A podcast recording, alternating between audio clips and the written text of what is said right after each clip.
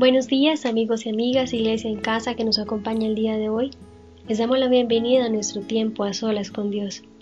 En el día de hoy estudiaremos el libro que se encuentra en 2 de Corintios capítulo 5 del verso 11 al 21 en la versión Dios habla hoy. En ella encontramos al apóstol Pablo hablándole a la iglesia de Corintios y le dice, Por eso, sabiendo que al Señor hay que tenerle reverencia, procuramos convencer a los hombres Dios nos conoce bien y espero que también ustedes nos conozcan. No es que nos hayamos puesto otra vez a alabarnos a nosotros mismos, sino que les estamos dando a ustedes una oportunidad de sentirse orgullosos de nosotros, para que puedan contestar a quienes presumen de las apariencias y no de lo que hay en el corazón.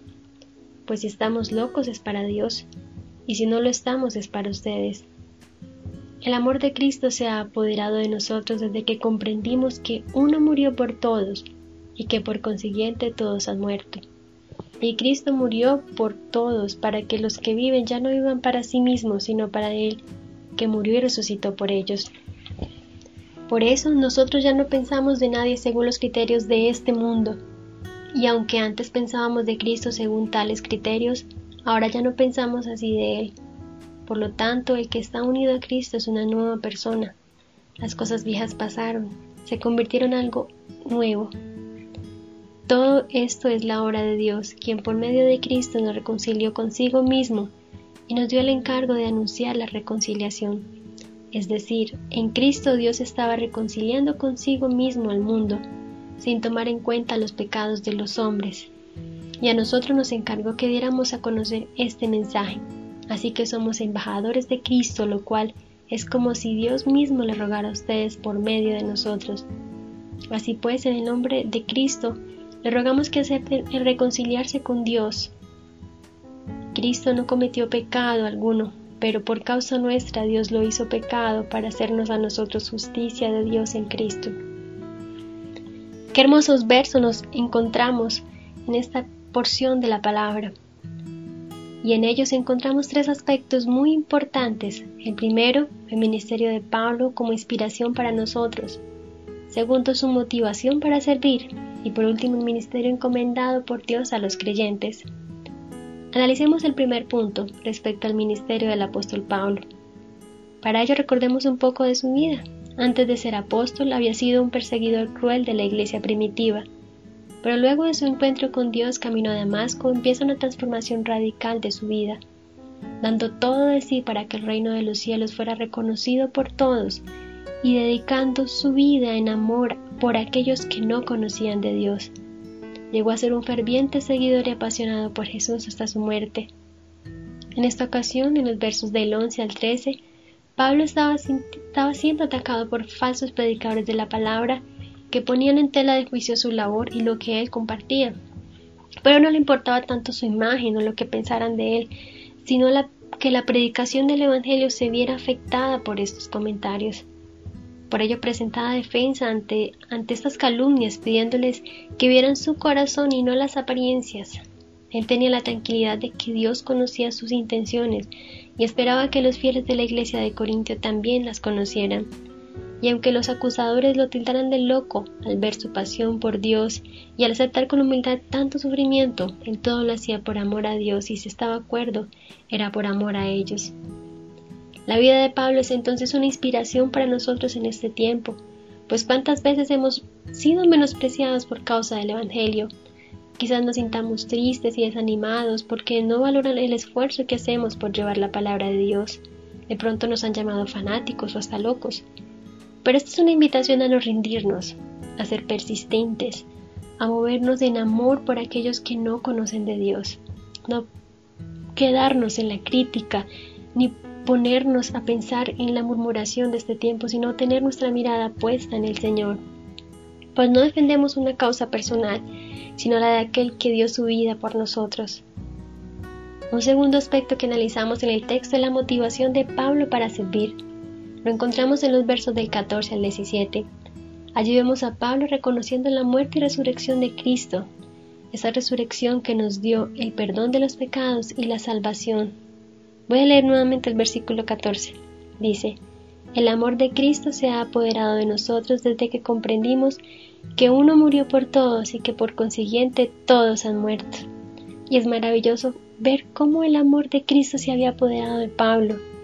El hecho de que Jesús había muerto en lugar de nosotros por nuestros pecados conmovía tanto a Pablo y esto lo motivaba a actuar. Había muerto el pecado en él. Pues al reconocer la obra de Jesús en nuestras vidas, al aceptarlo como nuestro Señor, vamos muriendo poco a poco al pecado, haciendo de nosotros unas nuevas criaturas. Ahora vivimos para Él por cuanto Él murió por nosotros. ¿Qué nos mueve hoy a seguir a Jesús y a servirle? Si hay amor y agradecimiento en nuestros corazones para Él. La evidencia de ello es nuestra vida, el testimonio que damos de Jesús a través de nuestras acciones y de nuestras actitudes. ¿Somos los mismos antes de conocer a Jesús y ahora? Les dejo este pequeño interrogante para que reflexionen sobre él. El último y tercer punto que analizaremos es el ministerio encomendado por Dios a aquellos que hemos creído en su nombre y le seguimos. Lo vemos en los versos del 18 al 21, donde el Señor nos da el ministerio de la reconciliación.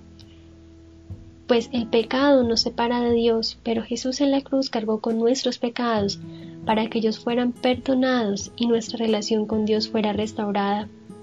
Tras esa reconciliación con Dios y siendo seguidores de Cristo, nos convertimos en embajadores del reino de los cielos en la tierra, para clamar por aquellos que aún siguen sin conocer a Dios y en enemistad con el Padre, para llevarles el mensaje de salvación y puedan volver su mirada a Dios.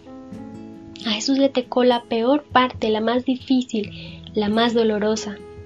A nosotros como sus hijos nos corresponde la hermosa labor de llevar la palabra de Dios a quienes no le conocen. Ese es nuestro llamado, nuestra tarea. Piense por un momento cuántas personas alrededor suyo sabe usted que no conocen de Dios. Ese es nuestro llamado, nuestra tarea. Piense en su amigo, en un familiar, en un compañero de trabajo, y ya sabe que hay una palabra de parte de Dios para ellos, y es usted el privilegiado de llevar ese mensaje. Hasta aquí vemos cómo Pablo a través del tiempo y a través de su ministerio pudo llegar a la vida de aquellos que no conocían, pudo defender su convicción por Cristo.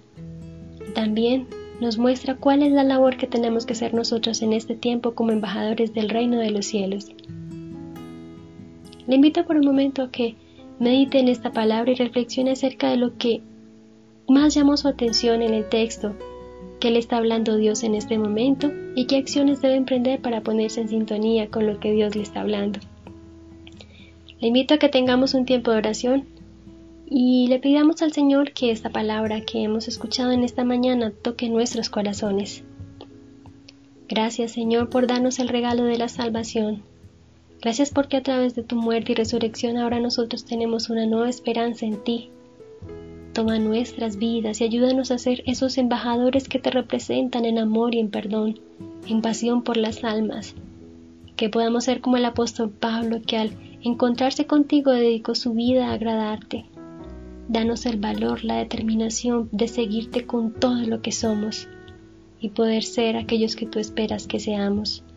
En el nombre de Jesús te damos gracias. Amén y amén. Un abrazo y bendiciones para cada uno de ustedes en este día.